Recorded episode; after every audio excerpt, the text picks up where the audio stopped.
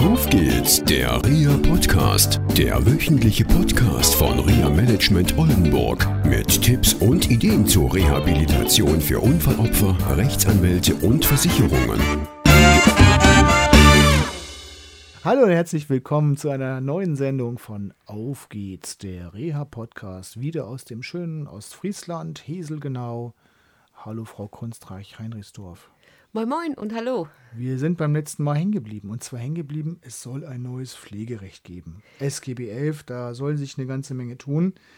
Und ich glaube, viele unserer Zuhörerinnen und Zuhörer wissen noch gar nicht, was auf sie dazukommt.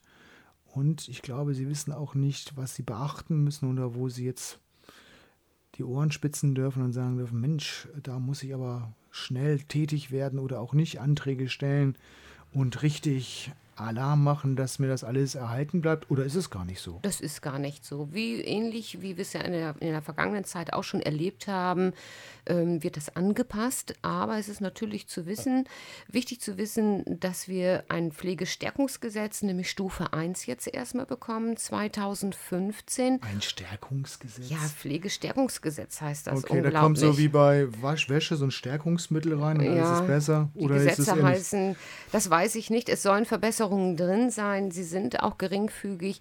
Wir haben so ein paar Dinge, ähm, wo der Gesetzgeber sich lange Gedanken dazu gemacht hat und das ist ja auch ganz wichtig wichtig, Menschen mit Betreuungsaufwand. Dieser Bereich wird mehr unterstützt, weil wir auch merken, dieser Bereich äh, braucht mehr Unterstützung, auch finanzielle Unterstützung, denn durch mehr Unterstützung bekommen Angehörige mehr Entlastung. Und das ist der wichtige Punkt dabei, die Angehörigen zu entlasten, damit uns die nicht auch noch wegkippen. Denn das sind die wichtigsten Menschen, die wir haben in der Versorgung. Okay, Theorie, Gesetzgeber. Wie sieht die Praxis auch zukünftig aus? Naja, also der Gesetzgeber, ich kann jetzt mal vom Gesetzgeber ausgehen, hat gesagt, okay, ähm, wir haben bisher zum Beispiel Bereiche für die häusliche Pflege gehabt. Da wird ein Teil geringfügig angehoben, nämlich die Leistungen selber. Wenn wir in Pflegestufe 1 gucken, dann haben pflegende Angehörige heutzutage meistens ähm, über den Betroffenen 235 Euro Pflegegeld bekommen. Das steigt jetzt auf 244. Also wow, eine wahnsinnige Steigerung. Genau, deswegen nenne ich jetzt einfach mal nur diese eine Summe, wenn wir bei Pflegestufe 3 ähm, schauen, dann steigt es von 700 auf 728 Euro. Also es ist noch nicht so ganz, ganz viel. Aber wo eine Veränderung ist, ist zum Beispiel bei den Wohnumbaumaßnahmen. Und das finde ich ganz wichtig, weil wenn wir möchten, dass Menschen zu Hause bleiben, müssen wir sie auch unterstützen, dass zum Beispiel sie die Möglichkeit haben, auch zu duschen. Das geht nicht bei den alten Duschen, die wir immer wieder in der Häuslichkeit feststellen. Mit dem Eckeinstieg ist es doch sehr schwierig, gerade für Menschen mit Beeinträchtigungen. Und da kann man zum Beispiel Leistungen dann zukünftig bis 4000 Euro einen Antrag stellen und das ist schon sehr viel. Wir hatten vorher nämlich einen Anspruch von 2.557 Euro. Dann gibt es noch so ein paar Kleinigkeiten. Wobei jetzt gehe ich mal dazwischen, diese 2.557 Euro waren meines Wissens pro Maßnahme und nicht für die Gesamtbau. Genau, Maßnahme. genau. Man stellt hier einen Antrag und da äh, fasst man das zusammen, was man gerne umbauen möchte.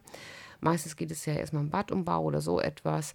Und wenn man später nochmal merkt, es ist doch noch nicht so, dann stellt man nochmal einen Antrag, der über die Pflegekasse dann bewilligt werden sollte. Das heißt im Prinzip, wenn es ein Stufensystem gibt der Versorgung, weil sich die Situation verändert, dann hat man mehr Ansprüche, sprich mehrfach diese ehemals 2557 und zukünftig dann bis zu 4000 Euro. Bis zu 4000 Euro.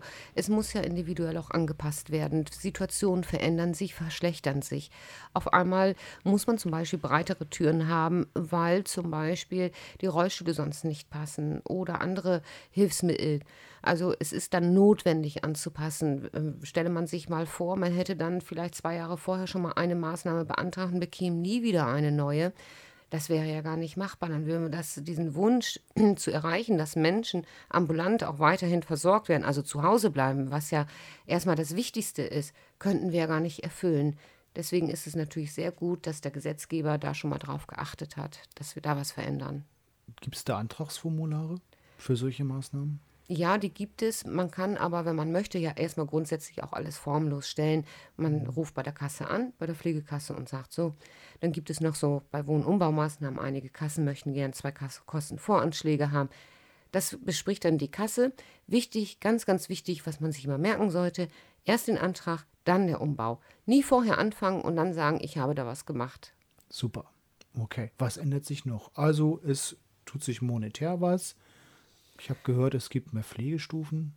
Ja, bei den Pflegestufen tut sich noch nicht so ganz viel. Das wurde noch mal so ein bisschen nach hinten verschoben. Wir ähm, über oder der Gesetzgeber sagt ja schon lange, was wir Experten ja schon immer wieder auch bemängelt haben, dass wir sagen, wir brauchen eine andere Begrifflichkeit.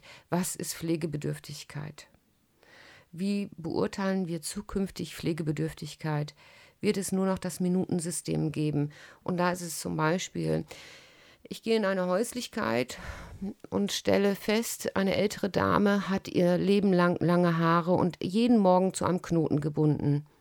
Das möchte sie auch weiterhin, weil es Lebensqualität für sie ist. Das dauert dann morgens, sie, ihr die Haare zu kämmen, den Knoten zu machen und sie so zu frisieren, dass sie zufrieden und glücklich ist und damit auch in ihrer Krankheit sich anders fühlt. Weil wenn ich mich nicht gut fühle, nicht gut drauf bin, weil mein Körper schon nicht so hergerichtet ist, dann kann es sein, dass ich auch stärker mein Krankheitsempfinden habe. Und dann dauert das Kämmen zum Beispiel länger wie zwei bis drei Minuten, die wir heutzutage ansetzen nach, dem alten, nach der alten Begrifflichkeit. Also da muss mehr, man drüber nachdenken. Es geht also um mehr Selbstbestimmung auch. Genau, auf jeden Fall. Und nochmal anders zu betrachten, dass wir nicht ein Schema haben, nur nach Minuten, nur nach Minuten, wo Menschen eingeteilt werden in Minuten. Das sind wir nicht. Wir sind ja letztendlich immer noch Menschen. Jetzt haben wir es in der Praxis oft. Jetzt kommt so ein bisschen Kritik. Und ich glaube, mancher fühlt sich dann auch ein bisschen provoziert, aber ich frage trotzdem mal, wie erleben Sie es in der Pflege? Also ich erlebe es, dass wir Reha-Planungsgespräche machen, um Reha-Verfahren im medizinischen Sektor oder beruflichen Sektor in eine Struktur zu bringen und damit auch die Ziele für die Betroffenen klarzumachen. Ich erlebe es immer wieder, dass Ärzte mir zum Beispiel berichten, dass dort Patienten ankommen und die sagen, Doktor, mach mich mal gesund.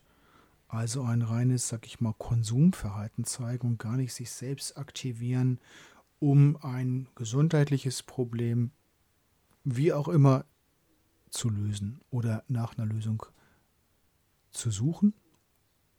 Wie ist das in Ihrem Bereich? Erleben Sie Ähnliches? Ja, ich erlebe Ähnliches. Ähm, ich kann auch von solchen Dingen sicherlich berichten. Manche Menschen betrifft es so, weil sie einfach auch, oder was haben wir gemacht in unserer Gesellschaft? Wir haben dieses Onkel Doc, gib mir eine Pille, mach mich gesund, mach die Krankheit sofort weg, haben wir natürlich durch diesen medizinischen Fortschritt, der jahrelang uns ja auch geprägt hat, sicherlich auch dahingehend ein bisschen provoziert. Letztendlich muss man auch sich die Frage stellen, wie viel Verantwortungsbewusstsein habe ich oder haben auch andere? Und da fängt das an. Wie viel Verantwortung übernehme ich für mich selber und auch für meine eigene Gesundheit? Also das Verständnis von Gesundheit. Ähm, viele Menschen ähm, haben vielleicht ein anderes Ver Verständnis entwickelt, das wir heute aber wieder mit Präventionsmaßnahmen, die ja immer mehr auch äh, auf den Weg gebracht werden und wo der Gesetzgeber auch gesagt hat, wir unterstützen noch mehr Präventionsmaßnahmen, wir geben noch mehr Gelder dafür aus, um Menschen wieder dahin zu bekommen, zu sagen, ey, ich bin auch selbst für mich verantwortlich. Und das muss man Menschen vielleicht auch mal ein bisschen nahe bringen. Denn letztendlich heißt es, wenn ich selbst für mich verantwortlich bin, habe ich auch mehr Selbstbestimmung. Und nur dann kann ich diese auch ausleben. Und das ist was Schönes, mein eigenes Leben zu gestalten. Dazu heißt es aber auch, ich, ich alleine bestimme, was mit mir wird. Und wenn ich dieses weiterentwickle, ist es eine gute Sache. Und manchmal ist es so, dass ich Menschen auch sage, Mensch, es ist doch ganz toll, dass sie auf einmal keine Pflegestufe mehr haben. Wie gut geht es ihnen, weil sie selber daran gearbeitet haben. Ist das nicht toll? Ich komme doch lieber in zehn Jahren nochmal wieder. Ja, kann ich nur so unterstreichen. Danke für dieses Gespräch. Für die Zuhörerinnen und Zuhörer, wenn Sie Hintergrundgeräusche gehört haben, wie ein blökendes Schaf oder einen Trecker. Wir befinden uns in Ostfriesland und es ist hier sehr ländlich und sehr schön. Sehr, sehr schön ist es hier, auf jeden Fall entspannt. Und nochmal, Sie arbeiten vorrangig in Ostfriesland und im Emsland, im Oldenburger Land Und Friesland. und in Friesland. Genau. Ja, die vergesse ich immer, die Friesen. Ja, ja, okay. Gut. Danke fürs Gespräch und ja, wiederhören. Vielen Dank. Das war eine Folge von Auf geht's, der REA Podcast, eine Produktion von REA Management Oldenburg. Weitere Informationen über uns finden Sie im Internet unter www.reamanagement-oldenburg.de.